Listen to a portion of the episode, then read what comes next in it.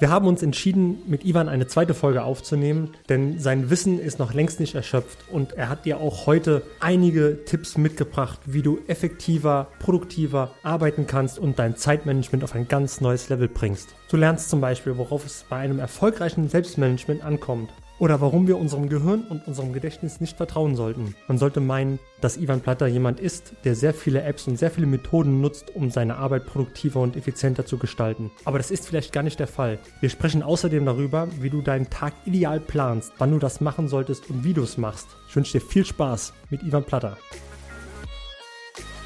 Willkommen zu Talking Brains, The Art of Mental Performance, dein Podcast rund um mentale Leistungsfähigkeit Konzentration und Schlafoptimierung. Du willst noch mehr aus dir herausholen, egal ob beim Training, im Büro oder im Hörsaal? Bleib dran und get shit done.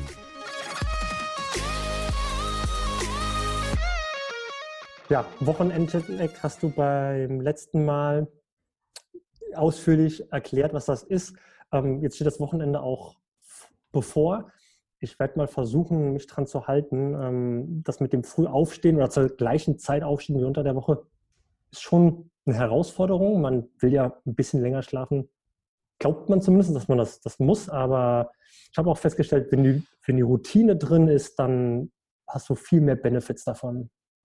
Absolut. Und vor allem, wenn du am Wochenende viel mehr Schlaf brauchst, ist das ein ganz klares Zeichen, dass du dir unter der Woche ein Schlafdefizit angeschlafen hast. Und Jetzt kann man sagen, eben, ich kann ja am Wochenende das wieder aufholen. Das stimmt schon, aber du bleibst dann auch unter der Woche unter deinen Möglichkeiten. Wenn wir zu wenig schlafen oder wenn die Qualität unseres Schlafes nicht hoch genug ist, dass wir uns richtig erholen, dann hast du auch nicht so viel Power, bist müde, bist unkonzentriert, bist ineffizient und damit halt einfach auch unproduktiv. Mhm. Also Schlaf ist eine, eine unglaublich wichtige Basis Darüber sprecht ihr ab und zu mal im Podcast. Ich kann es einfach auch hier von, von der Seite des Zeitmanagements, von der Produktivität noch einmal äh, betonen, wie wichtig der Schlaf ist.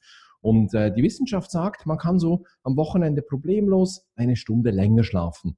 Aber man sollte nicht irgendwie eben viel später ins Bett gehen und viel länger schlafen. Dann lieber unter der Woche früher ins Bett gehen. Und äh, das ist übrigens auch so, wenn man ein Schlafdefizit hat, muss man nicht länger schlafen, sondern früher ins Bett gehen. So blöd das jetzt klingt, aber das ist eigentlich der einfachste Weg. Hm. Ja, kann ich, kann ich bestätigen. Ähm, ich habe auch festgestellt, dass wenn man am Wochenende später ins Bett geht und dann auch später wieder aufsteht, also ich habe von, auch von keinem gehört, dass er morgens am Wochenende so richtig aus dem Bett kommt, wie er unter der Woche aus dem Bett kommen würde, wenn er wenn er seine Routine drin hat. Also das länger Schlafen am Wochenende. Am Ende liegt man wahrscheinlich eh nur eine Stunde länger im Bett, schläft aber gar nicht wirklich, sondern versucht einfach noch die, die Zeit im warmen Bett auszunutzen. Aber so mhm. wirklich schlafen ist es dann auch nicht mehr. Und ist man so ein bisschen gerädert tauchen doch die meisten dann wieder aus dem Bett auf, glaube ich, am Wochenende. Das ist äh, meistens wirklich äh, so, wenn man eben zu wenig unter der Woche geschlafen hat. Wir Menschen, wir sind ja eigentlich kleine Uhrwerke. Wir haben ja äh, verschiedene biologische Uhren in uns, die unseren Körper und unser ganzes Dasein äh, ähm, steuern, äh, kann man sagen. Und wenn es uns gelingt, diesen Rhythmus zu berücksichtigen und den auch zu leben, dann können wir eben schon ziemlich viel rausholen. Und äh, wenn du dich mal daran gewöhnt hast, wenn du unter der Woche immer zur selben Zeit ins Bett gehst, zur selben Zeit aufstehst, und zwar so, dass du eben so viel Schlaf bekommst, wie du brauchst, guten Schlaf brauchst, dann wirst du auch äh, erstens unter der Woche ohne Wecker aufstehen können und zweitens auch am Wochenende genau zu der Zeit aufstehen. Und so ging es mir eine Zeit lang. Im Moment habe ich das ein bisschen verloren, weil es ist wirklich extrem schwierig. Aber ich hatte das eine Zeit lang, dass ich auch am Wochenende zur selben Zeit aufwachte und das war bei mir um halb sechs was manchmal frustrierend war. Das war dann nämlich zum Beispiel auch am 1. Januar so. Am Silvester geht man ja viel später ins Bett, oder zumindest ich. Am 1. Januar bin ich trotzdem halb sechs, halb sieben, war ich dann wach. Und das ist auch ein bisschen frustrierend, weil dann hätte ich gerne länger geschlafen, aber mhm. man kann es gar nicht mehr, weil der Körper so gepolt und so trainiert ist, immer zu der Zeit aufzuwachen, dass er das einfach durchzieht. 100 Prozent, ja, definitiv. Ist bei mir genauso.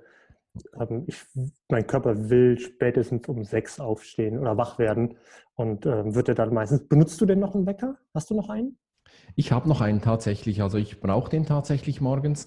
Ich habe ein bisschen Mühe, rechtzeitig ins Bett zu gehen, ganz ehrlich. Ich weiß die Theorie, ich weiß, wie gut es mir tut. Ich bin nicht ganz so schlimm. Also ich schlafe nicht am Wochenende bis um 10 oder so, das kann ich gar nicht. Aber ich brauche den Wecker tatsächlich noch. Ich will den auch brauchen wollen müssen. Also mir ist es auch wichtig, dass ich zu der Zeit geweckt werde und dann einfach mein Ritual abspulen kann, weil ich fühle mich wohl, wenn ich eine gewisse Struktur habe, eine gewisse Regelmäßigkeit. Das bin aber nur ich. Also ich habe zum Beispiel einen guten Freund, der, lässt, der, der hat keinen Wecker mehr. Der steht auf, wenn sein Körper sagt, jetzt hast du genug geschlafen. Und das habe ich auch mal eine Zeit ausprobiert, aber ich fühle mich damit nicht wohl, nicht zufrieden und deshalb habe ich es wieder geändert.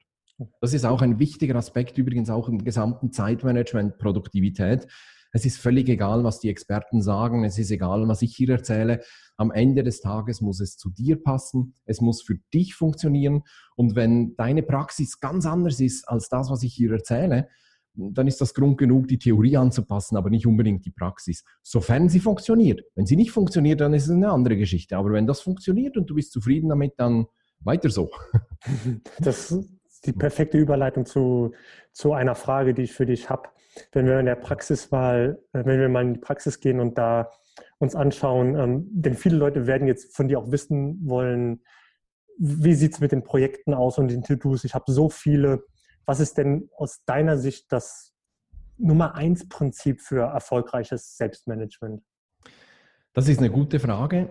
Ähm, ich glaube, das Nummer eins Erfolgsprinzip ist äh, Back to the Roots. Also ich glaube, wir müssen wir müssen eine gute Basis schaffen, damit wir überhaupt produktiv arbeiten können.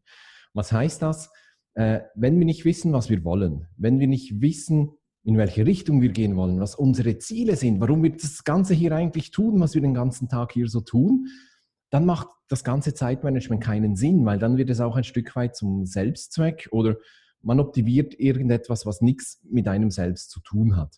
Ich glaube, man muss wirklich dieses Warum äh, äh, kennen. Und es gibt ja so ein bekanntes Video von Simon Sinek ähm, mit, den, mit dem goldenen Kreis. Das kann man mhm. sich, das könnt, kannst du sicher in die Show Notes aufnehmen. Ja. Äh, das ist ein TED-Talk, den er mal gehalten hat vor, ich glaube, inzwischen schon einigen Jahren ja. auf Englisch, aber man kann deutsche Untertitel dazu schalten, wer das will. Und der hat so drei Kreise ähm, gezeichnet. Ganz innen war eben das Warum, das Why. Dann kam das äh, Wie, das How und ganz außen war das Was. Und er sagt, wir beginnen häufig beim Was und gehen höchstens bis zum Wie. Ich mache gleich noch ein Beispiel.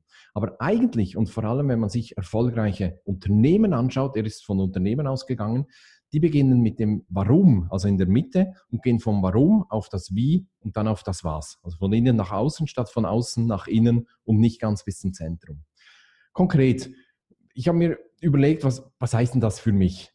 Ähm, wenn du mich fragst, was, was machst du eigentlich, dann sage ich, ja gut, ich mache Trainings rund um Zeitmanagement, ich habe Produkte rund um Zeitmanagement. Soweit, so gut. Dann fragst du vielleicht noch, ja, wie, wie machst du das? Dann sage ich, ich habe Online-Produkte oder ich versuche meinen Kunden Schritt für Schritt zu helfen, damit die Umsetzung besser gelingt. Aber das Ganze hat bis da noch nichts mit mir zu tun. Das hat noch nichts mit meinem Warum zu tun, mit dem eigentlichen Grund, weshalb ich jeden Tag um halb sechs aufstehe und das tue.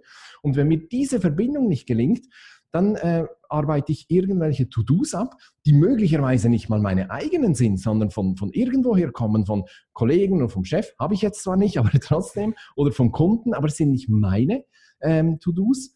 Und dann bin ich so in diesem, nicht im Business-Modus, sondern im Business-Modus. Du bist auch wie jeder andere dann. Ganz genau. Und deshalb ist es so wichtig, sich auch das Warum zu überlegen. Und das wäre dann vielleicht bei mir, ich will anderen Menschen helfen, ihr Potenzial umsetzen zu können und dass sie abends nach Hause gehen und einfach zufrieden sind. Das ist doch das, was mich antreibt. Nicht, ob ich jetzt ein Webinar mache oder ein, einen Selbstlernkurs, das ist dann am Ende der Kette, ähm, sondern das Warum treibt mich an. Und deshalb kann ich mich äh, produktiv organisieren. Deshalb kann ich ein gutes Zeitmanagement einrichten, weil ich weiß, wenn ich meine Leistung bringe, dann erreiche ich mein Warum und kann das umsetzen. Und deshalb, um auf deine Frage zurückzukommen, halte ich das für das, das wichtigste Prinzip für ein erfolgreiches Zeit- und Selbstmanagement. Wir beginnen häufig eben beim, beim Was, bei der To-Do-Liste, bei der To-Do-App oder irgend sowas. Das ist der Schritt 87 vielleicht, aber zuerst braucht es noch die, die 86 Schritte vorher, damit das überhaupt einen Sinn macht. Und ich frage meine Kunden auch regelmäßig, warum willst du produktiver werden? Ja, damit ich mehr erledigt bekomme. Ja, warum willst du mehr erledigt äh, bekommen? Ja, damit ich nicht so einen Stress habe. Und dann frage ich ja, und warum und warum und warum? Und irgendwann merkst du, der will das, weil er mehr Zeit mit seiner Familie verbringen will. Jetzt haben wir einen guten Grund, weshalb er produktiver arbeiten will oder so. Aber vorher, das ist einfach nur so an der Oberfläche gekratzt. Ja, definitiv. Ähm, Beispiele, die Simon Sinek bringt, sind Apple, die, ähm, er vergleicht die dann mit Dell und Dell baut einfach nur Computer und genau. Apple, aber auch Harley Davidson, die verkaufen einen Lifestyle, ein Gefühl, ähm, was du als Endkunde haben möchtest, wenn du die Produkte benutzt. Du willst dich damit identifizieren können. Ähm, manche bauen auch ihre ganze Identität darum herum auf. Das ist vielleicht ein bisschen übertrieben, aber letztendlich will man damit ausdrücken, wofür man steht. Ja. Und das ist, das geht mit einem Dell oder mit einem HP oder was auch immer das geht einfach nicht. Und ähm, Apple verkauft halt eben diesen, diesen Lifestyle am ja. Ende. Genau. Du sagst in deinem Buch auch, dass wir in unserem Leben gewisse Rollen erfüllen und einnehmen und dass es wichtig ist, diese Rollen zu kennen. Kannst du mal was dazu sagen, wie sich Rollen und Gründe vereinbaren lassen? Mhm. Wir haben ja ganz verschiedene Bälle, mit denen wir jonglieren müssen und die wir irgendwie so in der Luft halten müssen. Und äh, meistens haben wir zu viele Bälle, schlicht und einfach. Einfach weil das Leben nicht so interessant. Wir sind nette Menschen. Wenn man uns fragt, ähm, könntest du bei diesem Verein mitmachen oder könntest du hier was mithelfen oder so, sagen wir gerne ja, einfach weil wir das gerne machen. Die Folge ist dann leider sehr, äh, häufig, dass wir uns überfordern, dass wir plötzlich zu viele Bälle haben, mit denen wir da jonglieren müssen. Jede Rolle bringt ja mh, hm, auch einige Pflichten mit sich. Wir verhalten uns auch anders in, in gewissen Rollen. Also in der Rolle Vater mh, hm, verhalte ich mich anders als in der Rolle Ehemann oder in der Rolle Trainer oder in der Rolle, keine Ahnung, sonst irgendetwas. Ähm, also es bringt auch Pflichten und Aufgaben mit. Hm. Man kann äh, von den Rollen ausgehen und sich mal überlegen, welche Rollen habe ich eigentlich und sich dann fragen, warum habe ich die Rollen? Weil so kommt man auch diesem Warum, diesen Gründen für das, was ich hier so den ganzen Tag tue, näher. Deshalb empfehle ich auch gerne, äh, schreib doch einfach mal die Rollen auf, die du hast. Also die ganzen Bälle, die du dann in der Luft halten musst, schreib die mal auf dann äh, privat und geschäftlich. Also ich würde das nicht mal trennen. Dann kommt dann eben vielleicht heraus äh, Vater, Ehemann, äh, Freund bin ich auch, ähm, für irgendjemanden Sohn bin ich auch noch, meine Eltern leben noch und so, Bruder und so weiter und so fort. Beruflich habe ich unglaublich viele Rollen als Selbstständiger. Ich habe zwar eine Mitarbeiterin, aber es ist ein unglaublich kleines Team. Das heißt, ich äh, mache Administratives, ich bin Trainer, ich äh, erstelle Content, ich mache ganz, ganz viele Dinge und habe ganz, ganz viele Rollen. Würdest wenn man du, das mal. Ja. Würdest du deine Rolle als, wenn du Content erstellst, würdest du dich dann als Content Creator in einer Rolle sehen? Ich glaube schon, ja. Mhm. Ich glaube schon. Natürlich liegen viele Rollen sehr nahe. Also wenn ich einen Podcast aufnehme, bin ich nicht wesentlich anders, als wenn ich ein Seminar gebe. Das ist, da, da liefere ich ja auch Content, vielleicht ein bisschen anderer Art oder ich gehe mehr in die Tiefe, aber es ist nicht, es sind nicht komplett getrennte Rollen, wo ich mich komplett anders verhalte, aber es, es ist trotzdem eine andere, eine etwas andere äh, Rolle. Man muss natürlich da nicht bis ins äh, letzte Detail gehen und so, aber man kann mal so sich die verschiedenen Rollen überlegen. Vielleicht ähm, machst du auch noch die Buchhaltung selber oder was weiß ich. Und am Schluss hast du da eine sehr schöne Liste, die vermutlich ziemlich lang sein wird. Und dann würde ich mal durchgehen und mich fragen, okay, welche von den Rollen will ich denn überhaupt noch? Welche möchte ich abgeben, welche kann ich überhaupt abgeben. Ich kann nicht alle, äh, alle Rollen abgeben. Die Rolle Vater kann ich nicht abgeben. Gut, die habe ich jetzt gar nicht, wir haben keine Kinder, aber trotzdem, die Rolle Vater könnte ich zum Beispiel nicht abgeben. Aber die Rolle Buchhalter könnte ich vielleicht abgeben, indem ich das outsource. Wichtig ist auch, sich zu fragen, weshalb habe ich diese Rolle übernommen? Ist das etwas, was auf mich zukam, was ich einfach übernommen habe, vielleicht auch ein Stück weit unbewusst.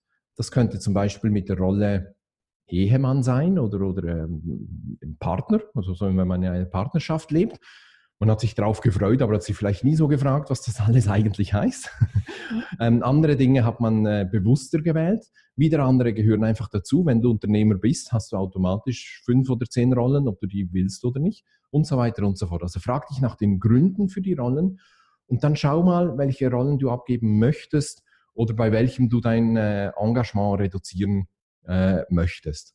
Und ich habe das mal gemacht vor ein paar Jahren, haben mir wirklich alle Rollen so aufgeschrieben, überlegt, welche will ich noch und was sind die Gründe, weshalb ich diese Rollen habe und musste dann sagen, okay, ich muss die eine oder andere Rolle abgeben, damit ich genug Zeit für die anderen Rollen habe, die mir viel wichtiger sind. Und da gab es das eine oder andere Engagement, ähm, private Engagement, das ich dann einfach abgeben musste. Das war nicht einfach, weil auch das hat mir Spaß gemacht, hat mir Freude gebracht. Aber es war auch rein aus Selbstschutz, damit nicht alle anderen Rollen darunter leiden, habe ich diese Rollen dann abgegeben. Hast du dann, hast du dann deine Werte auch da, da gegenübergestellt?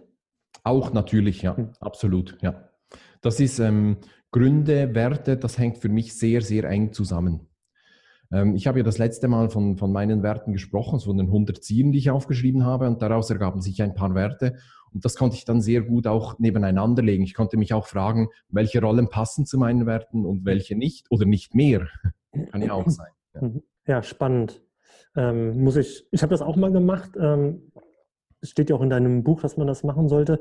Wie soll ich sagen? Also diese, diese Rolle als Content Creator beispielsweise, weil ich das Beispiel vorhin gebracht habe, das war, die Rolle war mir zum Beispiel nie bewusst, dass ich diese Rolle auch einnehme. Aber es macht absolut Sinn, denn es ist ja eine Art der Kommunikation und andere Leute interagieren ja mit dem Content, den wir, den wir erstellen, den wir, den wir veröffentlichen. Und in dem Moment haben die Leute ja vielleicht auch eine gewisse Erwartungshaltung an den Content und an dich, denn ähm, du, du veröffentlichst was und die Leute haben vielleicht Fragen und die Fragen wollen sie dir stellen und sie wollen vielleicht auch eine Antwort von dir haben. Und in dem Moment schlüpfst du ja dann in die Rolle des, weiß ich nicht, Lehrers beispielsweise oder Coach oder wie auch immer. Ähm, ja, macht absolut Sinn, sich mhm. in der, der Content Creator Rolle zu sehen. Ich mache eine ganz kleine Klammer auf. Ähm, es gibt moderne ähm, Organisationsformen für Unternehmen, zum Beispiel Holokratie oder Soziokratie, die relativ ähnlich sind. Die denken in Rollen. Also da gibt es keine Hierarchien mehr, sondern es gibt verschiedene Rollen. Jemand hat eine Rolle inne und das wird regelmäßig auch neu verhandelt. Und da fragt man sich auch, was passt zu dir? Als, als Mensch, als Mitarbeiter, welche Rolle könntest du einnehmen, auf welche hast du Lust, wie viel Kapazität hast du noch und so weiter und so fort. Da ist das Rollen, ähm, also das Denken in Rollen ist ein wichtiger Bestandteil der gesamten Organisation. Und dann hast du im Moment vielleicht die Rolle Content Creator.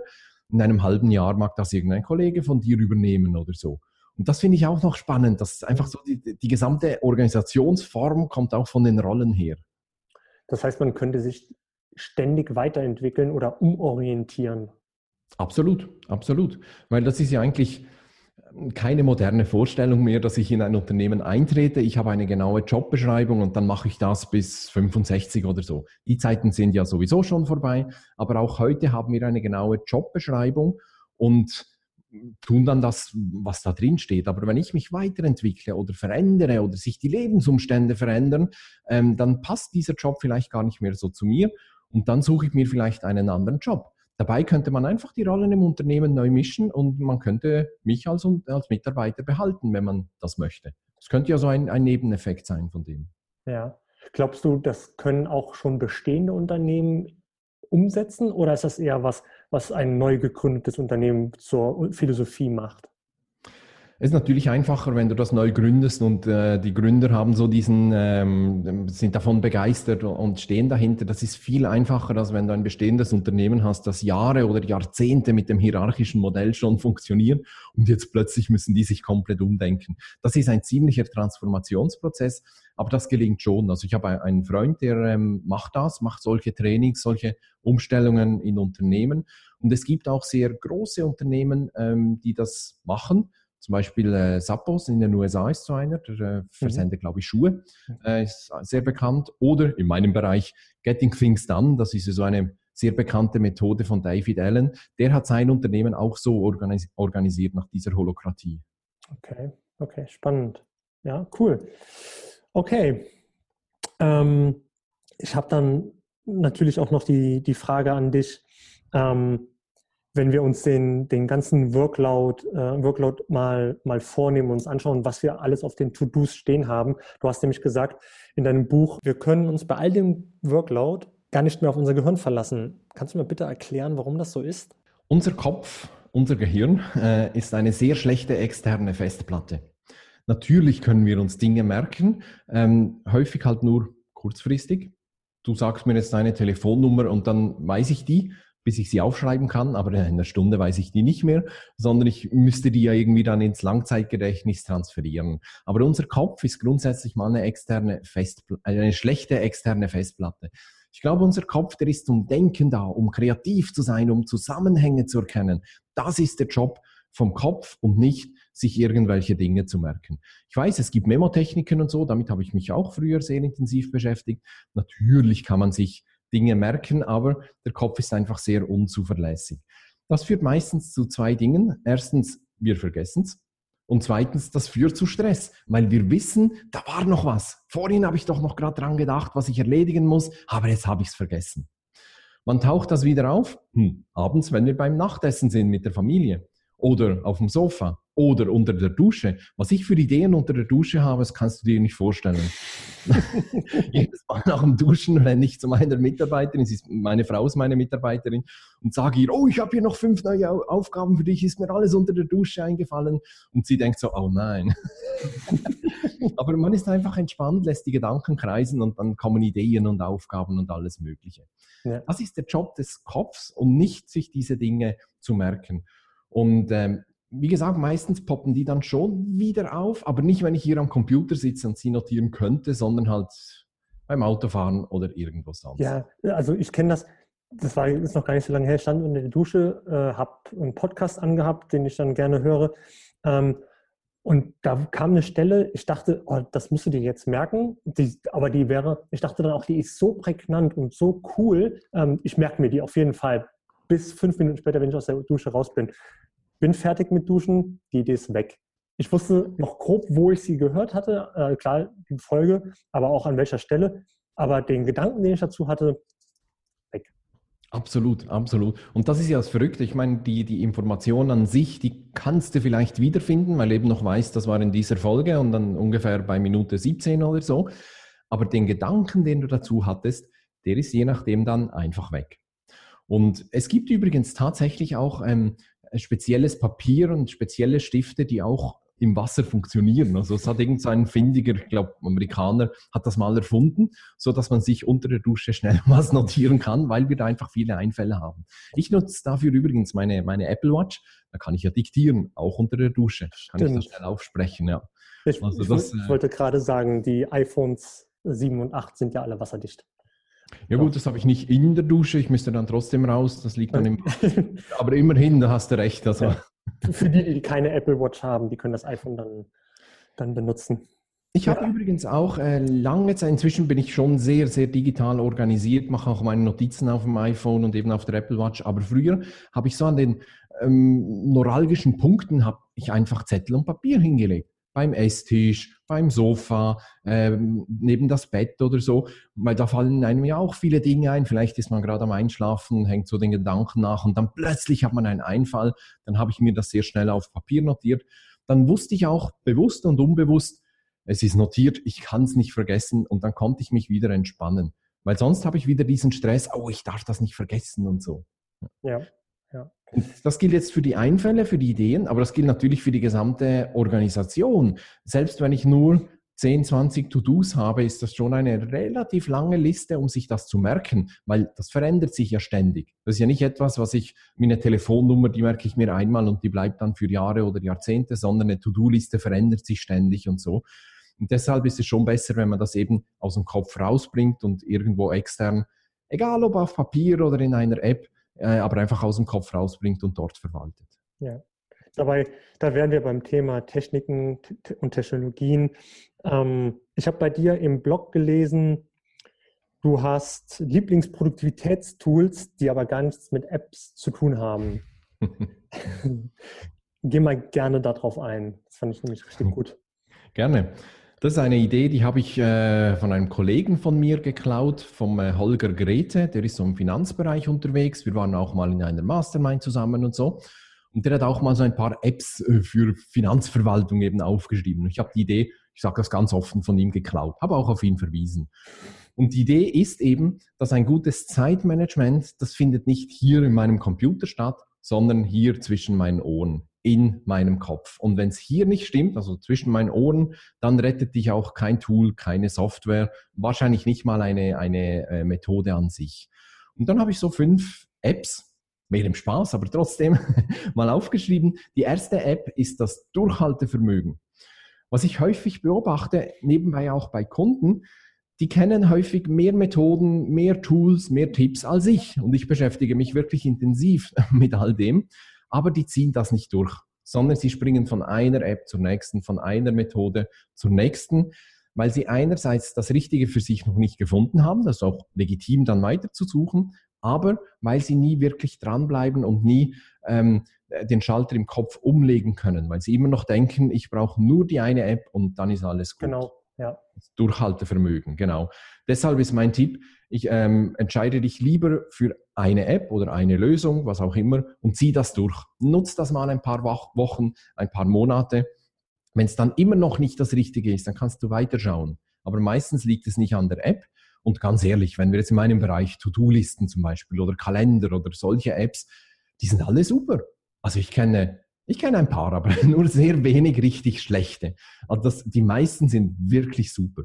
Die einen haben vielleicht nicht alle Funktionen, die ich brauche, klar, aber das weiß ich schon vorher, wenn ich das nämlich evaluiere. Und dann entscheide ich mich für eine, die mir gefällt und die die Funktion hat, die ich brauche. Und dann bleibe ich dabei und ziehe das durch. Und wenn ich merke, nein, der Workflow ist doch nicht so gut, wie ich mir das vorgestellt habe, dann kann ich wechseln. Das zweite ist Einfachheit. Ähm, es gibt die Tendenz, vor allem in meinem Bereich, das Ganze viel zu kompliziert zu machen, mit noch ausgefeilteren Methoden und noch komplizierteren Tools und was weiß ich. Ich sage immer, wir werden dafür bezahlt, Aufgaben zu erledigen und nicht dafür, Aufgaben zu verwalten. Deshalb lieber ein einfaches Tool, das ich sofort einsetzen kann, eine einfache Methode, die ich sofort umsetzen kann, anstatt irgendwas Kompliziertes, das dann vielleicht morgen oder erst in drei Wochen eingerichtet ist und dann vielleicht auch nicht funktioniert.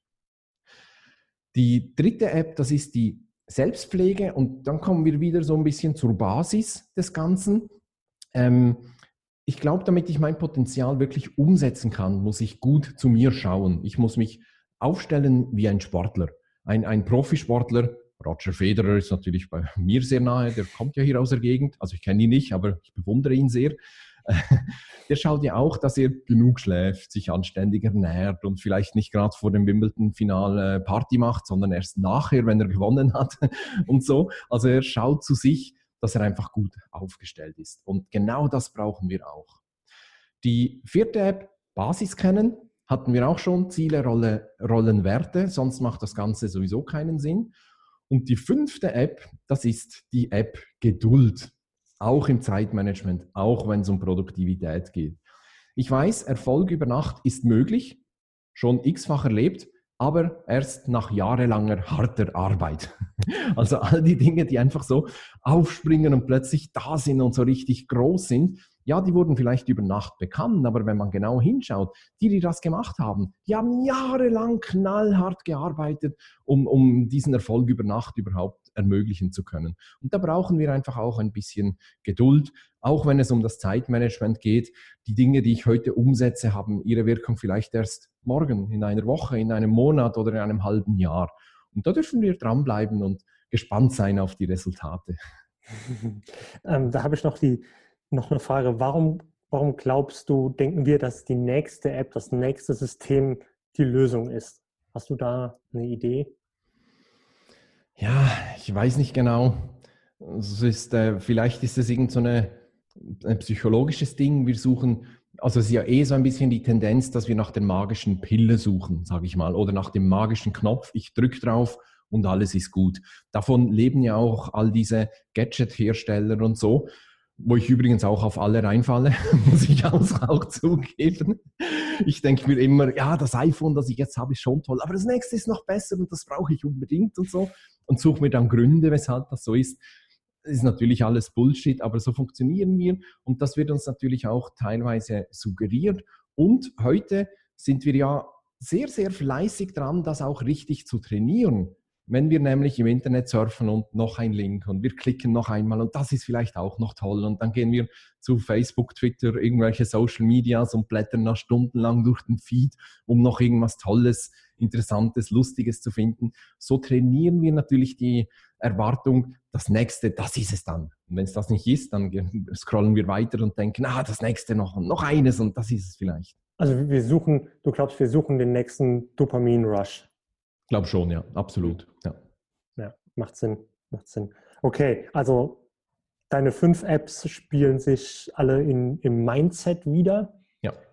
Ähm, was kommt dann?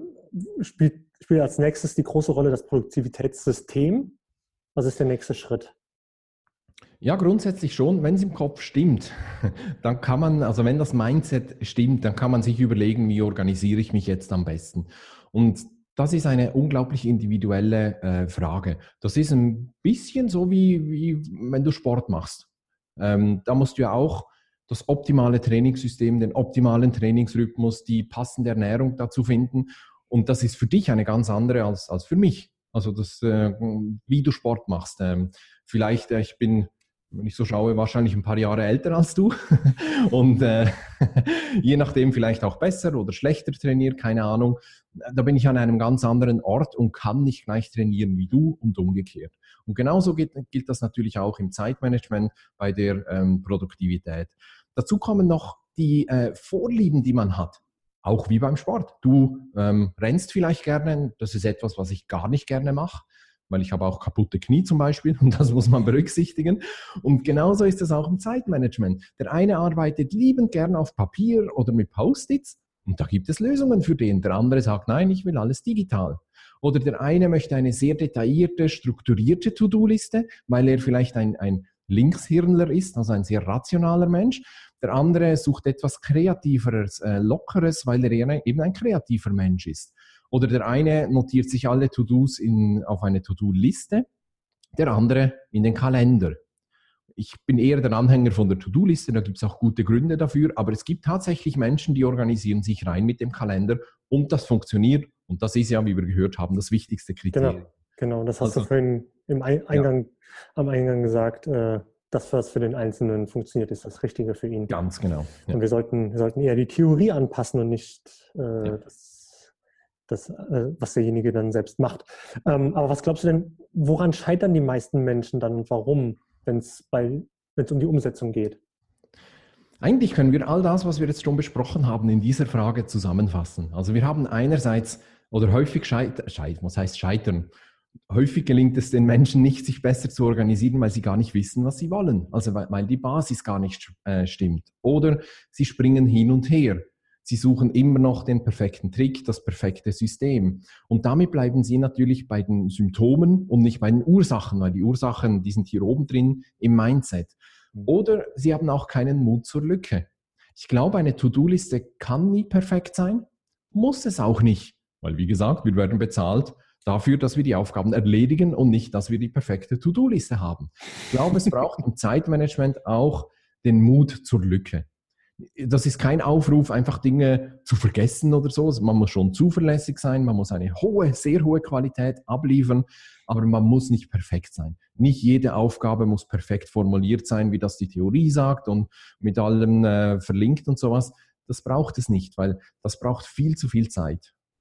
Mhm. Also ich bin, ich, du merkst, ich bin der Pragmatiker. Ich bin so der Hands-on-Typ. Ich bin nicht der, der sagt, so geht's und gut ist, sondern es macht mir auch mehr Spaß, mit einem Kunden herauszufinden, was passt jetzt für ihn? Was ist die Lösung, die für ihn passt?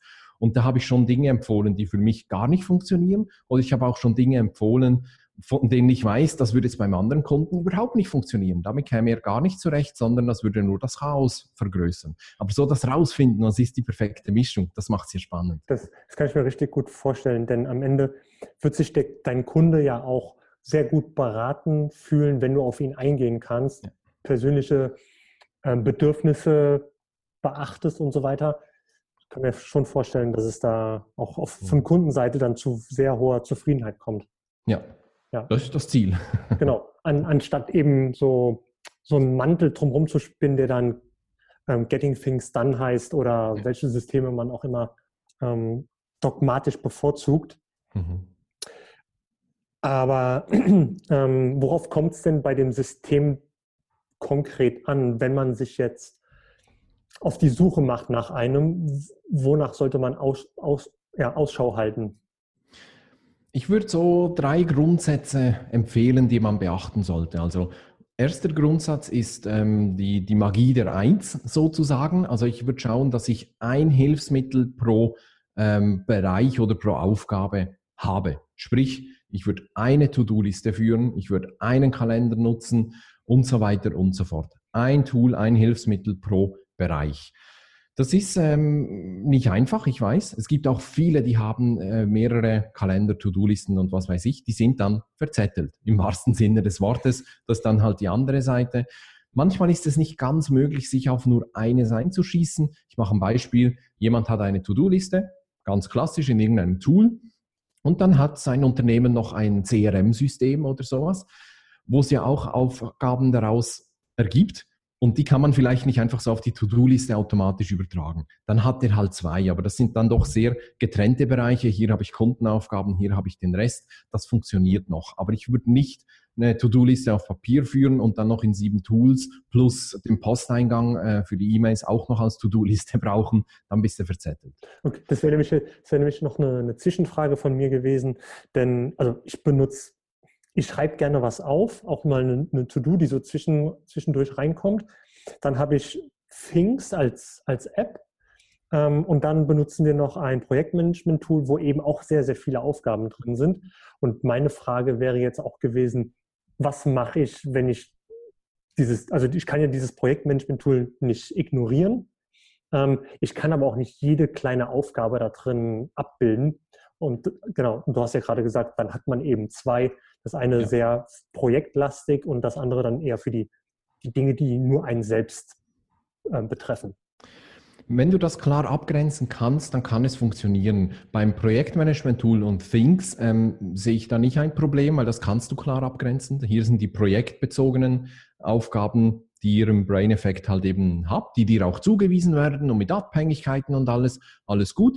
Und bei Things sind es eher so die persönlichen äh, Aufgaben wie keine Ahnung, äh, Fragen an Ivan fürs Interview schicken oder irgend sowas, äh, Podcast schneiden, sowas. Das ist alles gut, das geht.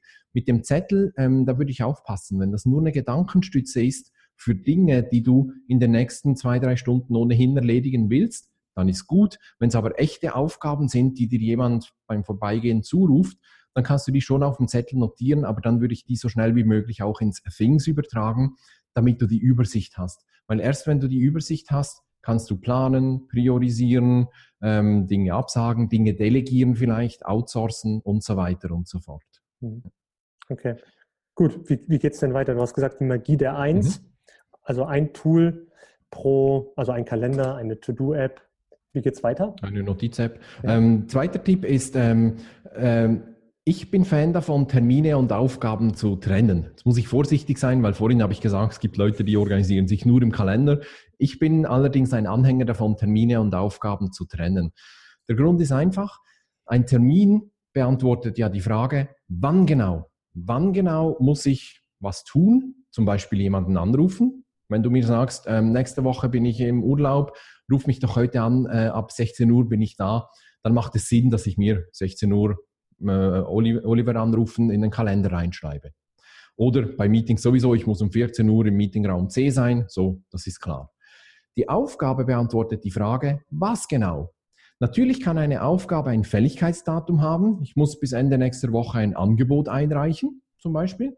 Aber ob ich das heute mache oder am Montag oder Dienstag oder so, spielt keine Rolle. Wenn ich mir jetzt die Aufgabe einfach in den Kalender reinschreibe, Heute haben wir Freitag. Nehmen wir an, ich hätte mir die Aufgabe in den Kalender reingeschrieben als ganztägigen Termin und ich wäre heute nicht dazu gekommen. Nächste Woche komme ich ins Büro, schaue in die aktuelle Woche rein, in den Kalender und sehe gar nicht, dass ich von der letzten Woche noch drei offene Aufgaben habe. Und das ist einfach gefährlich.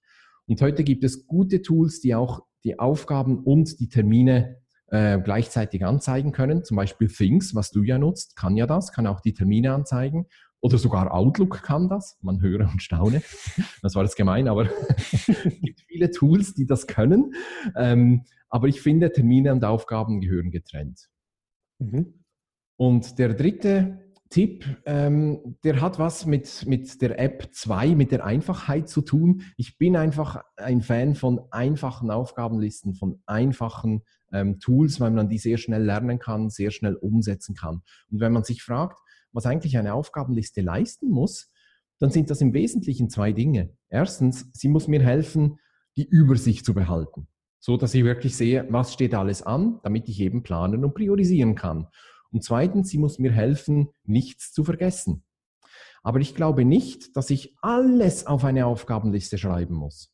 Es gibt so Methoden, die sagen, die muss vollständig sein. Aber ich bin nicht sicher, ob das wirklich so ist. Zum Beispiel ähm, Geburtstagsgeschenk für meine Frau kaufen. Das schreibe ich mir noch nicht auf. Das weiß ich einfach. Das ist so eine Aufgabe, das weiß ich einfach. Oder Vorbereitung für dieses Podcast-Interview, das habe ich mir nicht aufgeschrieben. Da hat mich der Termin daran erinnert und ich habe im Rahmen der Planung, habe ich dann gemerkt, ich muss mich da noch vorbereiten. Sowas. Hm. Also eigentlich muss die Aufgabenliste nur garantieren, dass ich eine Übersicht habe und dass ich nichts vergesse. Okay, gut. Dann Stichwort Kalender, was du gerade auf, ähm, ja, was du gerade erwähnt hast. Ähm, Tagesplanung ist noch so eine, so eine große Thematik, die wahrscheinlich noch von vielen gar nicht beachtet wird. Das Vorausplanen vor allen Dingen, also gehöre ich auch dazu, ähm, den ganzen Tag zu planen, ist ohnehin schwierig, finde ich. Je nachdem, was man macht, welche Position man einnimmt, ist eine Tagesplanung echt schwer. Ja. Ähm, äh, man bekommt kurzfristig ein Meeting reingeschoben, was den ganzen Tag durcheinander bringen kann. Dann, je nachdem, für dich könnte es sein, dass ein Kunde anruft und du quasi per Notfall irgendwo hin musst und ihm helfen musst oder so. Ähm, worauf kommt es denn bei einer guten Tagesplanung überhaupt an, damit man zumindest die Basis schaffen kann?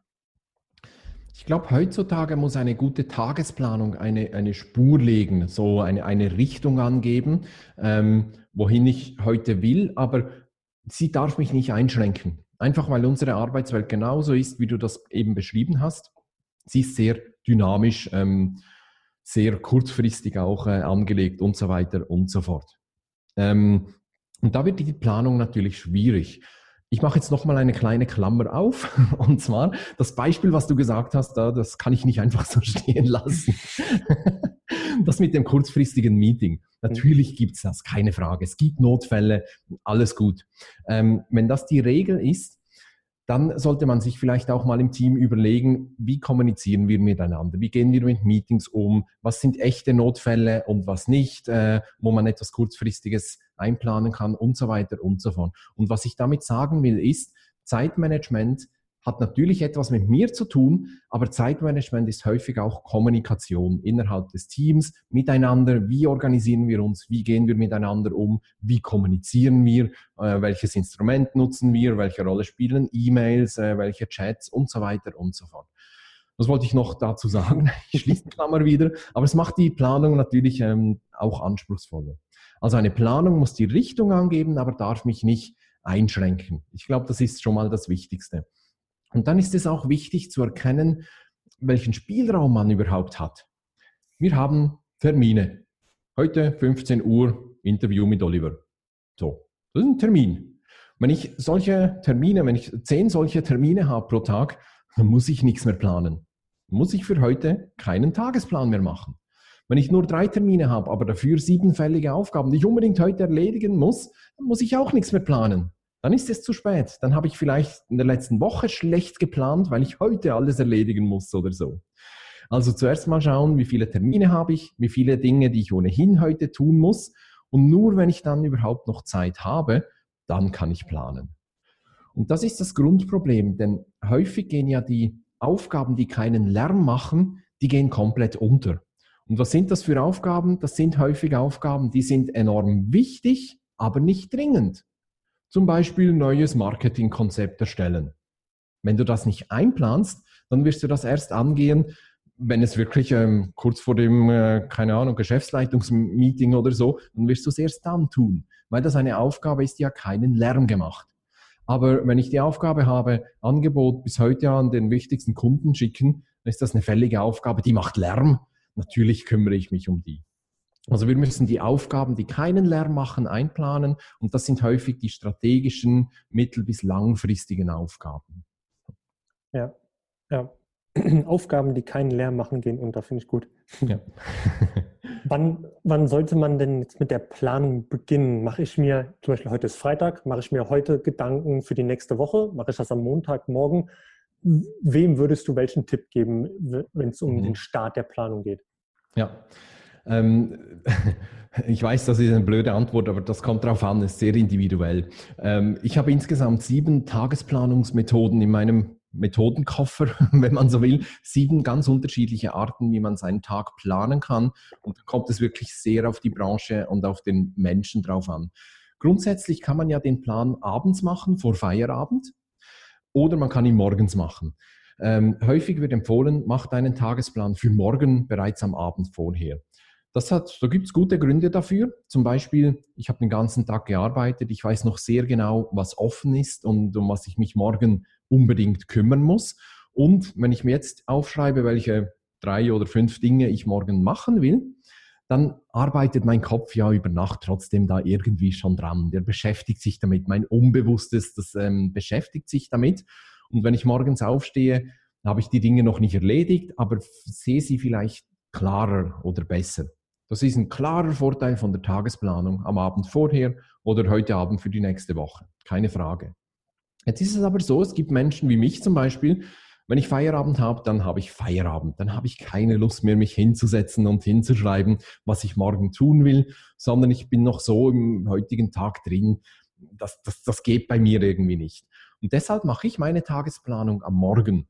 Und da stelle ich mir vor, ich komme in mein Büro, ich stehe hier so an meinem Stehpult.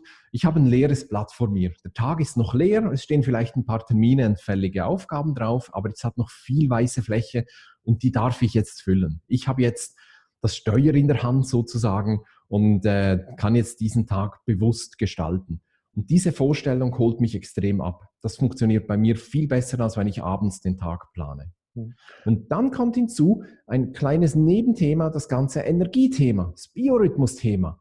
Manchmal stehe ich morgens auf und habe einfach schlecht geschlafen. So wie gestern zum Beispiel. War das gerade zufällig wirklich so? Entsprechend habe ich meinen Tagesplan heute anders gestaltet, als wenn ich äh, gestern super gut geschlafen hätte. Oder wenn ich äh, ein bisschen erkältet bin oder mich nicht so ganz wohl fühle oder so, oder die Kinder haben die ganze Nacht geschrien oder was weiß ich, dann kann ich ja versuchen, meinen Plan entsprechend anzupassen, wenn möglich. Mhm. Wie würdest du denn vorgehen? Also wenn sich jetzt, stell mir das vor, der, der Hörer, der Zuschauer hat dich jetzt verstanden, er will jetzt beginnen. Was würdest du dem empfehlen? Wie kriegt er für sich raus, ähm, ob er eher der Typ ist, dass er, weiß ich nicht, nach Feierabend noch kurz äh, sich Gedanken macht oder am nächsten Morgen? Hast du da einen Tipp? Einfach ausprobieren. Okay. Probiere eine Woche lang abends den nächsten Tag zu planen und dann, wenn du schon merkst, oh, das ist super, dann bleib dabei. Eben Durchhaltevermögen. Mhm. Äh, wenn du merkst, nee, das ist nichts, dann versuche eine Woche lang morgens zu planen. Und dann merkst du, was für dich passt. Okay, okay. Ja. Gut, wenn wir die Ziele spielen natürlich auch noch eine, eine ganz, ganz wichtige Rolle, denke ich mal. Ähm, ich habe mein jemand, der selbstständig ist, so wie du, der hat natürlich, hm, ich sag mal, ein anderes Vorgehen, was seine Tagesplanung und so weiter angeht, als ein Angestellter, der mehr oder weniger auch fremdgesteuert ist von seinem Teamleiter, von seinem Vorgesetzten letztendlich. Da, da bekommt, der bekommt natürlich Aufgaben zugewiesen, ähm, weil entweder montags für die ganze Woche oder jeden Tag äh, einzelne. Und der muss natürlich ein bisschen anders arbeiten, als du arbeiten würdest. Absolut. Ja. Ähm, ja. Trotzdem würde ich sagen, ähm, selbst, also ich als, als, als Selbstständiger bin natürlich sehr durch meine Ziele, durch mein Warum getrieben oder sollte es zumindest nicht getrieben, gesteuert äh, oder lasse mich dadurch steuern, weil es einfach enorm wichtig ist als Unternehmer. Punkt. Als Angestellter hat man das weniger, aber trotzdem hat man auch Gründe, man hat auch Ziele vielleicht sogar, vielleicht hat man Karriereziele oder man hat einfach das Ziel, diesen Job so lange wie möglich zu behalten, weil es so toll ist oder sowas. Man bekommt vielleicht auch Ziele im Zielvereinbarungsgespräch von seinem Chef. Ähm, man arbeitet häufig auch an den Abteilungs- oder Unternehmenszielen mit, also ist ein wichtiger Bestandteil. Also auch da hat man in der Regel Ziele, selbstgewählte oder vorgegebene. Und das kann man als Maßstab nehmen. Beim Planen ist es ja häufig so, dass wir uns viel zu viel vornehmen. Also meistens ist der Plan länger als der Tag, sozusagen. Und ähm, das führt dazu, dass wir abends dann frustriert sind. Jetzt habe ich mir heute so viel vorgenommen, aber dann kam noch dieses Meeting und diese Anrufe und so. Ich habe nichts gebacken bekommen. Und dann gehe ich abends frustriert nach Hause und habe nicht das Gefühl, dass ich was vorwärts treiben konnte. Deshalb bin ich auch ein großer Fan der einfachen Planung. Das einfachste System ist, sich abends oder morgens hinzusetzen und zu überlegen, welche sind die drei wichtigsten Dinge, die ich heute tun kann. Nur die drei wichtigsten Dinge. Dann ist man gezwungen zu priorisieren man braucht dafür übrigens auch eine klare Übersicht, was ich eigentlich zu tun habe. Man muss sich auch wieder bewusst machen, was ist eigentlich wichtig in meinem Job? Und das geht als Unternehmer sowieso, aber das geht auch als, als normaler Angestellter. Es gibt Dinge, die sind unglaublich wichtig für deinen Job. Und welche sind das? Und was heißt das jetzt für heute? Was kann ich machen, um eben diese wichtigen Dinge anzupacken oder die Ziele zu erledigen? Also nur die drei wichtigsten Aufgaben des Tages aufschreiben. Man muss auch nicht aufschreiben, wann man die erledigen will, sonst ist man zu eingeschränkt, sondern einfach auf ein Blatt Papier, auf ein Post-it und kann man das vor sich hinlegen und das ist dann der Kompass durch den Tag. Mhm. Wenn ich mit den drei Aufgaben schon um 11 Uhr fertig bin, kein Problem, mir wird schon nicht langweilig. Ich habe noch genug andere Aufgaben auf der To-Do-Liste, aber so kann ich eben auch die Aufgaben, die keinen Lärm machen, irgendwie in den Griff bekommen und ich kann meinen Tag ein Stück weit steuern, bevor dann eben die ganzen Anrufe und Meetings kommen. Ja, ich finde, man, man muss sich bewusst machen, ähm, was sind, also jetzt als, als Angestellter muss man sich bewusst machen, was sind meine Ziele, die das Unternehmen voranbringen und dann eben feststellen, also habe ich welche und wenn nicht, muss ich dafür sorgen, dass ich welche kriege, denn nur dann, wenn der Kontext gegeben ist, in dem ich meine Arbeit mache, nur dann fühle ich mich am Ende auch ich sag mal, erfüllt in meiner Arbeit, weil ich weiß, ich trage was dazu bei, dass das Unternehmen vorwärts kommt. Ganz genau. Und das motiviert auch ganz anders. Ich habe irgendwo eine Karikatur, die ich ab und zu mal in den Seminaren verwende. Da siehst du so drei Steinhauer. So, die bearbeiten einen Stein. Der erste haut da drauf, ist schon ganz verschwitzt, schaut so ein bisschen traurig, unmotiviert und denkt sich, ich behaue einen Stein. Der zweite, der schaut schon ein bisschen fröhlicher, weil der sagt, ich baue ein Spitzbogenfenster. Und der dritte, der ist voll motiviert und strahlt und hat Freude an der Arbeit und sagt, ich baue eine Kathedrale. Die behauen alle einen, einen blöden Stein, den genau gleichen Stein, aber der eine weiß warum, weil er ein wichtiger Bestandteil ist, um diese Kathedrale zu bauen. Und der erste, der behaut einfach nur den Stein. Und wenn du das weißt, wenn du weißt, wofür du das machst, dann hast du auch eine ganz andere Motivation. Wenn dir das nicht klar ist oder dir nie gesagt wurde, dann kannst du ruhig deinen Chef auch in die Pflicht nehmen und äh, sagen, hey, was tue ich eigentlich hier? Also ich würde es diplomatischer formulieren, aber so vom Sinn her, was, was tue ich eigentlich hier? Was ist mein Beitrag hier an, an den Zielen des Unternehmens? Mhm. Das kann man durchaus auch einfordern vom Chef, dass der sich das auch mal überlegt. Definitiv. Also da sollte, da sollte der Vorgesetzte bzw. Der, der Chef das auf jeden Fall kommunizieren, ja. denn sonst hat man eine Menge Mitarbeiter, die unzufrieden werden, weil sie nicht wissen, woran sie arbeiten. Absolut. Und ja. ähm, unzufriedene Mitarbeiter bleiben nicht lange. Ist so, ja. Ja, genau. Ähm, ja, schick mir gerne mal die Karikatur wenn du, wenn du sie hast. Ähm, Bin nicht sicher, ob ich das darf, das ist so. nicht von mir. Ach so, schade. Okay. schade, ich weiß, schade. Dann google, dann google ich einfach mal. Äh, genau. Die, die, hört sich gut an. Okay. Ähm, ja, letzte Frage. Ähm, wenn wir das alles zusammenbringen, um eine Strategie zu entwickeln, wie, wie bringe ich, also wir hatten eingangs auch schon über den Tagesrhythmus und den Biorhythmus gesprochen. Jetzt will ich das was, was du uns da erzählt hast mit der Arbeit, die ich tagtäglich habe, in, in ein Konstrukt packen. Gibt es einen Weg deiner Meinung nach, wie ich jetzt vorgehen kann, um mich der ganzen Sache zu nähern? Mhm.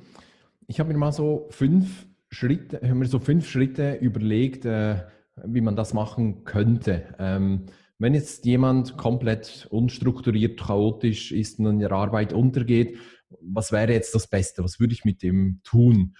Und da wäre das Erste, ähm, was ich mit dem tue, also was heißt hier tun würde, das tue ich natürlich mit meinen Kunden. das Erste, was ich tue, ist, den Rahmen zu optimieren.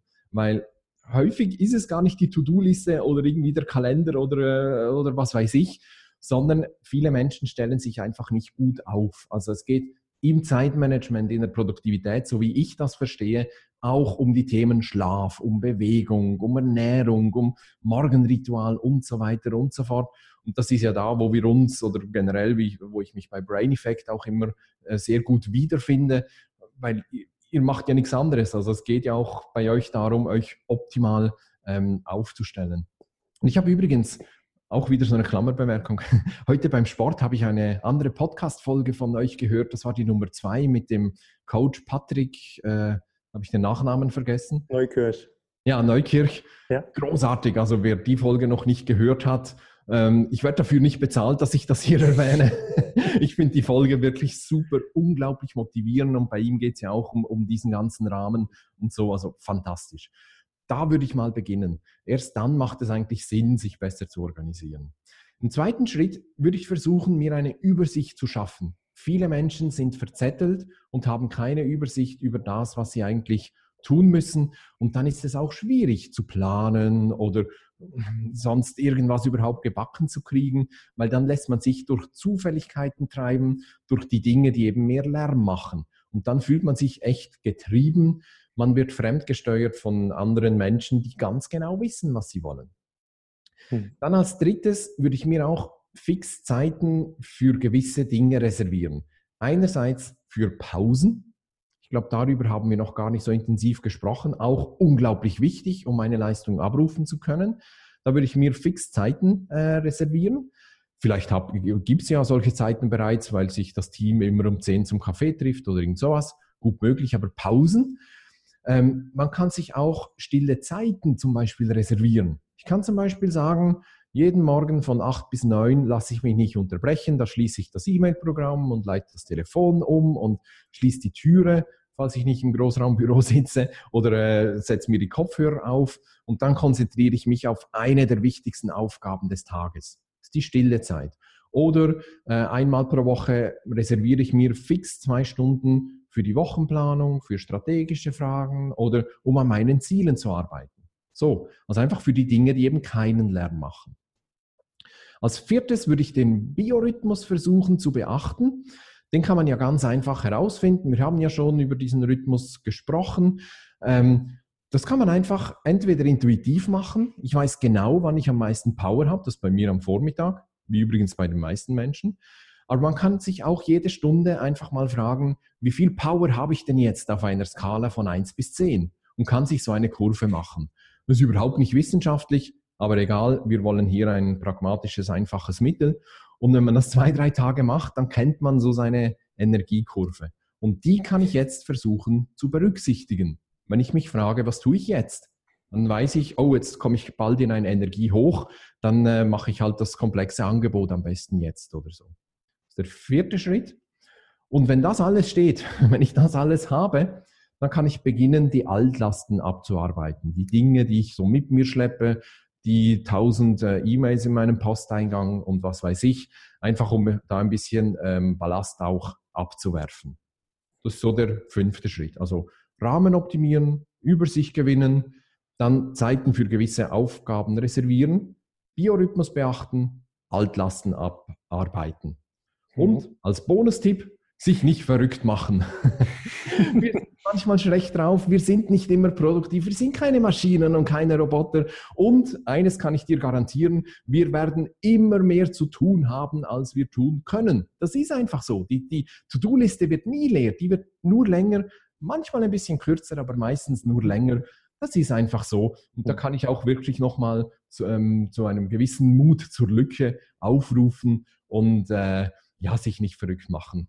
Es, es hilft auf jeden Fall, wenn man sich von den ganzen Aufgaben erschlagen fühlt, einfach mal kurz zurücklehnen und denken, naja, so, so einen Schritt, Schritt zurück machen, sich überlegen, ja. Was ist jetzt eigentlich das, was ich wirklich machen muss? Dann kommen die Ziele und die Prioritäten wieder ins Spiel. Genau. Und die sind ja letztendlich die Antwort auf die Frage, wie schaffe ich die ganzen Aufgaben hier eigentlich? Wie kann ich das Ganze erledigen? Die Ziele, woran muss ich arbeiten, um meine Karriere nach vorne zu bringen, ähm, um mehr Geld zu verdienen, um das Unternehmensziel nach vorne zu bringen. Genau, und dann, wenn ich dann zwei, drei Aufgaben identifiziert habe, welche müssen morgen, heute, nächste Woche fertig sein und dann eben die Prio-Liste erstellen und abarbeiten. Absolut, ähm, das ist ein wichtiger Punkt, den du hier erwähnst. Ich bin nicht produktiver, wenn ich schneller Mails abarbeiten kann, sondern ich bin produktiver, wenn ich an den wirklich wichtigen Aufgaben arbeite, die mich zu meinen Zielen bringen. Dann bin ich produktiver. Und das musst du zuerst mal rausfinden, was das ist. Ja, man, man, ich finde, man ist halt natürlich sehr schnell dabei, die E-Mails zu checken. Ähm, ja, klar, Social Media auch, aber in den E-Mails, vielleicht ist ja da wieder was, was Neues, was ich äh, mir jetzt angucken kann. Und man fühlt sich ja auch schnell produktiv, wenn man einfach fünf Mails abgearbeitet hat. Ähm, aber hat man sich die Frage gestellt, ob die E-Mails jetzt überhaupt kurzfristig eine Priorität hatten? Waren die besonders wichtig? Hatten die überhaupt was mit meinem Ziel oder mit meinem Projekt zu tun? Und die mhm. Frage, man sucht wieder diesen Dopamin-Rush, würde ich sagen, dass da was Neues in der Inbox sein könnte. Aber die Frage stellt man sich eigentlich nie, hat das jetzt wirklich was damit zu tun, ähm, was meine Priorität ist, woran ich wirklich arbeiten muss? Genau. Ja. Man muss natürlich aufpassen, ähm, du rufst ja hier nicht dazu auf, Mails nicht mehr zu beantworten, sondern dir geht es ja darum, sich nicht ständig und den ganzen Tag in der Post, äh, in der Inbox zu genau. tummeln. Genau. Natürlich muss man sich mit Mails beschäftigen, aber es ist geschickter, wenn man das, weiß nicht, vier, fünf Mal pro Tag oder auch nur zweimal pro Tag macht und dafür am Stück und einfach gerade das Zeugs abarbeitet und so. Ähm, das ist ja wichtig, aber nicht, dass man sich A, durch Mails ständig ähm, unterbrechen lässt und B, ständig im Posteingang ist, um zu schauen, ob was Neues äh, da ist. Denn Mails sind Fremdsteuerung pur. Jemand will was von mir und sei es nur, mir eine Info zu geben oder sowas. Aber Mails, Mailen ist Fremdsteuerung pur. Und wenn ich den ganzen Tag in diesem Fremdsteuerungsmodus bin, natürlich bin ich dann abends nicht zufrieden und denke, jetzt hast du den ganzen Tag gearbeitet, aber nichts erreicht, weil ich mich fremdsteuern ließ. Mhm.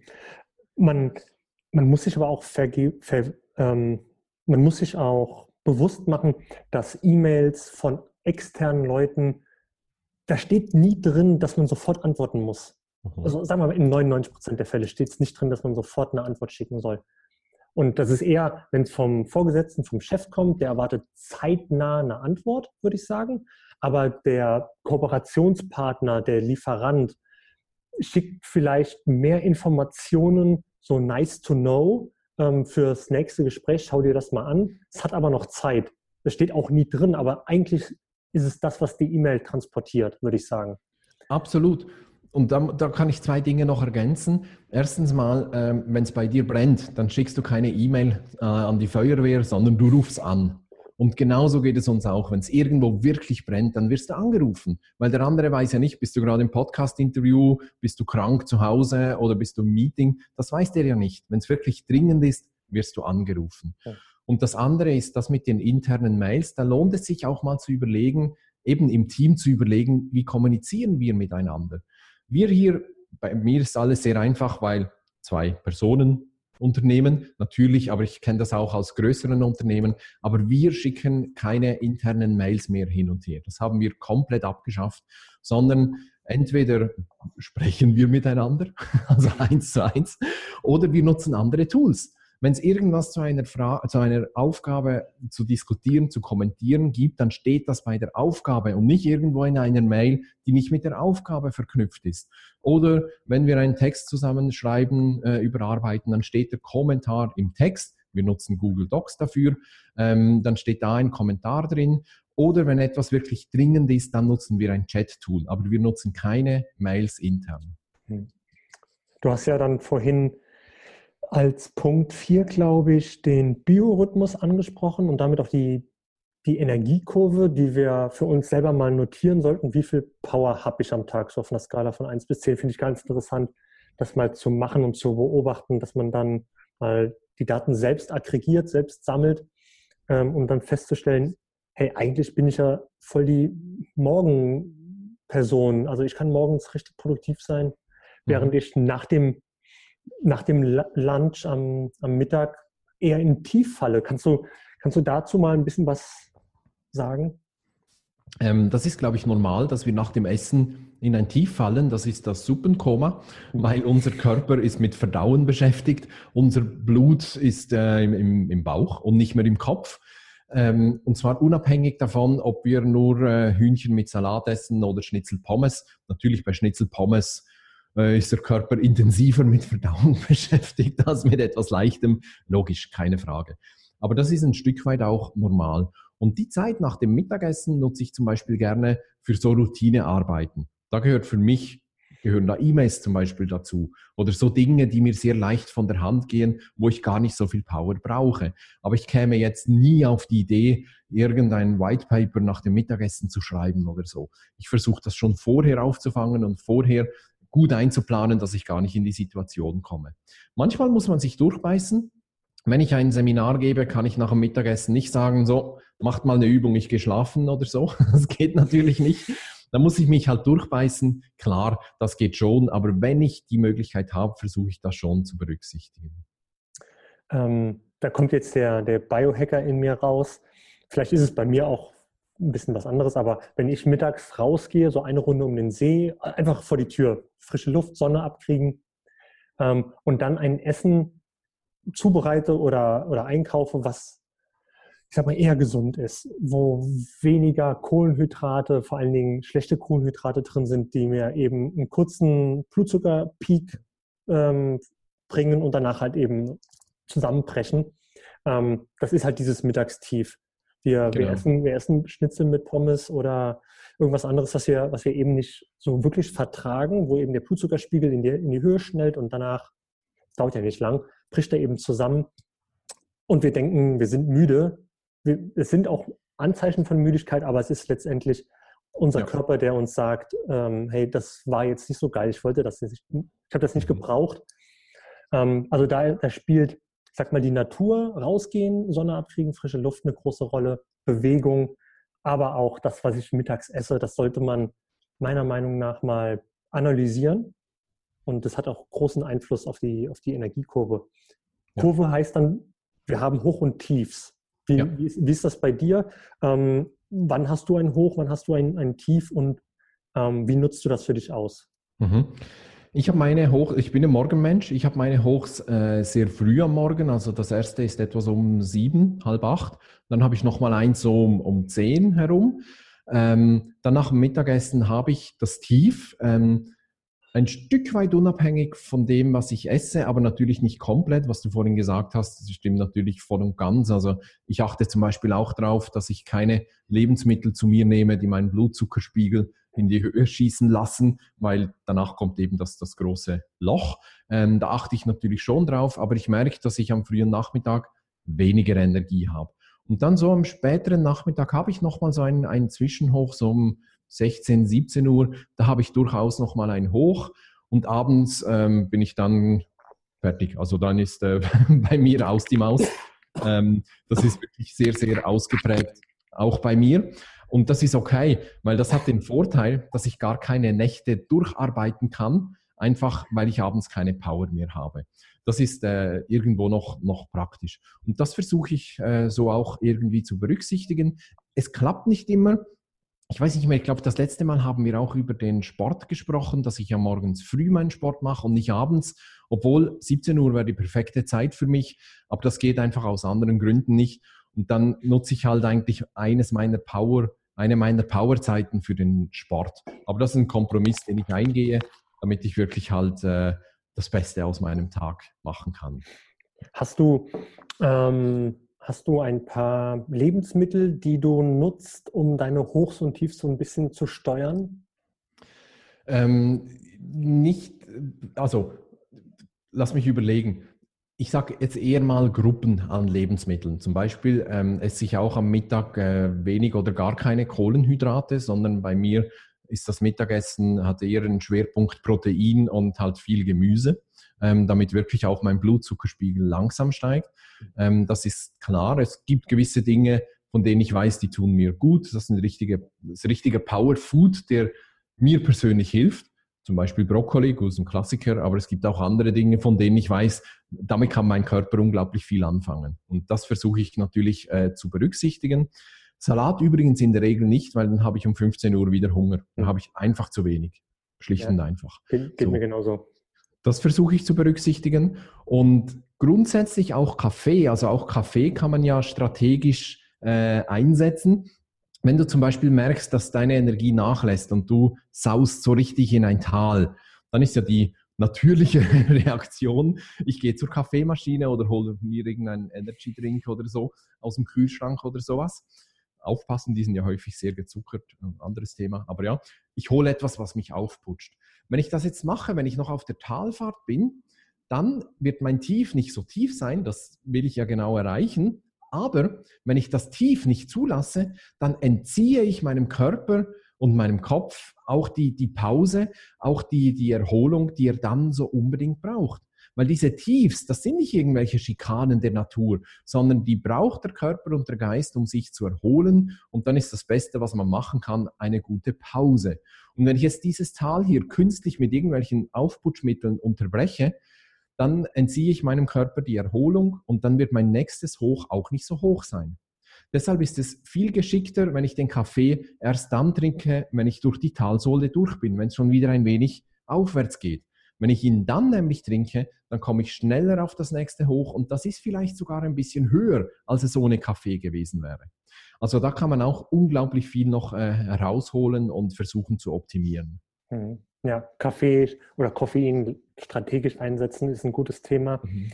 Ähm, aber ich, fand auch, ich fand auch spannend, dass du gesagt hast, äh, diese Hochs einfach, äh, beziehungsweise diese Tiefs mal passieren lassen ähm, und sie quasi auch, ich sag mal, auskurieren, dass der Körper sich, wie du gesagt hast, erholen kann und dann eben den, den Schwung wieder aufbauen ähm, zum, zum nächsten Hoch. Ähm, ja, genau, einfach, also erholen heißt ja in dem Fall nicht sich auf die Couch legen und fünf Minuten schlafen oder 20 Minuten, sondern einfach vielleicht Abstand vom PC nehmen, vom, vom Rechner weg, ähm, eine Runde aufstehen, sich bewegen einfach. Ähm, ich weiß, wenn man die Möglichkeit hat, in Startups ist das ja zum Beispiel so, dass es so Chill-Out-Areas werden überall äh, mhm. eingerichtet. Einfach mal kurz auf die Couch setzen ähm, und dann nicht hinlegen, sondern schlafen, schlafen und, sondern einfach entspannen ja, finde ich, genau. so, so, strategische Pausen einzusetzen, finde ich sehr, sehr sinnvoll. Genau. Ja. Oder ich, ich gehe manchmal aufs, aufs Mini-Trampolin. Wir haben so ein Mini-Trampolin, dann hüpfe ich da ein bisschen rum. Das gibt dir auch neue Power. das, ist, das ist toll. Oder ich versuche das strategisch zu nutzen. Wir wohnen im vierten, also ich arbeite zu Hause, wir wohnen im vierten Stock ohne Lift. Und dann gehe ich halt schnell mal einkaufen. Dann muss ich runter an die frische Luft einkaufen, mache etwas ganz anderes, muss wieder hochklettern und äh, danach bin ich wieder fit. Was würdest du denn sagen, ist so die, die Faustregel für, für das Pause einlegen? Wann, wann sollte man strategische Pausen an, einlegen und ähm, ja, wie geht es danach, danach weiter für dich? Mhm. Nach, eigentlich kann man sich als Vorbild die Schule nehmen. Ich weiß nicht, wie es heute ist, aber damals, als ich noch zur Schule ging, dauerte eine Schulstunde 45 Minuten und dann gab es eine kurze Pause. Und das ist ein guter Rhythmus. Also ich würde sagen, nach 45 Minuten eine kurze Pause, eine oder zwei Minuten, einfach mal aufstehen oder mal zum Fenster rausschauen oder so. Dann nach 90 Minuten darf man eine längere Pause machen, 10 bis 15 Minuten, wo man dann wirklich aufs Mini-Trampolin geht oder sowas. Und nach äh, drei bis oder sagen wir vier Stunden kann man eine längere Pause machen. Das ist dann meistens ohnehin die Mittagspause oder es ist Feierabend. Das ist so der übliche Dreischritt, der sich sehr bewährt hat und der unserem natürlichen Rhythmus entspricht. Weil diese Kurve, über die wir gesprochen haben, die ist ähnlich wie der Schlafrhythmus, etwa 90 Minuten lang. Natürlich mhm. verschiebt die sich ein bisschen, aber so als Faustregel kann man sagen, 90 Minuten, dann kommt man ins Hoch, ins Tief und, und ist wieder am Start. Ja, da haben die, die Raucher haben uns da wahrscheinlich einiges voraus, wenn sie ihre Raucherpause machen. Ich weiß nicht, wahrscheinlich jede Stunde oder alle 90 Minuten gehen sie halt mal Sieht so, ja. Weil die Halbwertszeit ist etwa 60 Minuten von Nikotin. Also in der Regel braucht ein Raucher nach einer Stunde wieder Nachschub. Ja, und die stehen dann tatsächlich draußen, ja. man unterhält sich, ähm, ist an der frischen Luft, haben dann eben mehrere Pausen pro Tag. Gut, sie verschmutzen ihre eigene Lunge mit Nikotin und dem ganzen Mist, aber ähm, der Nichtraucher bleibt dann eben am, am PC sitzen und arbeitet weiter weiß nicht, wer sich da mehr schadet. Es gibt, ich glaube, es gibt ein Buch, das, wo die Message ist, äh, Sitzen ist das neue Rauchen. Ja. Ähm, ja, und die, die Leute, die sitzen bleiben, tun ihrem Körper dann auch nichts Gutes. Mhm. Ich bin nicht sicher, ob die Raucher produktiver sind. Rein von der Pause her müssten sie sein. Hm. Aber ähm, dadurch, dass sie halt rauchen, äh, nehmen sie auch nicht so viel Sauerstoff auf, was ja auch sehr wichtig ist. Das ist mit ein Grund, weshalb ich jetzt hier oder häufig tagsüber stehe. Weil wenn ich stehe, dann kann ich richtig atmen.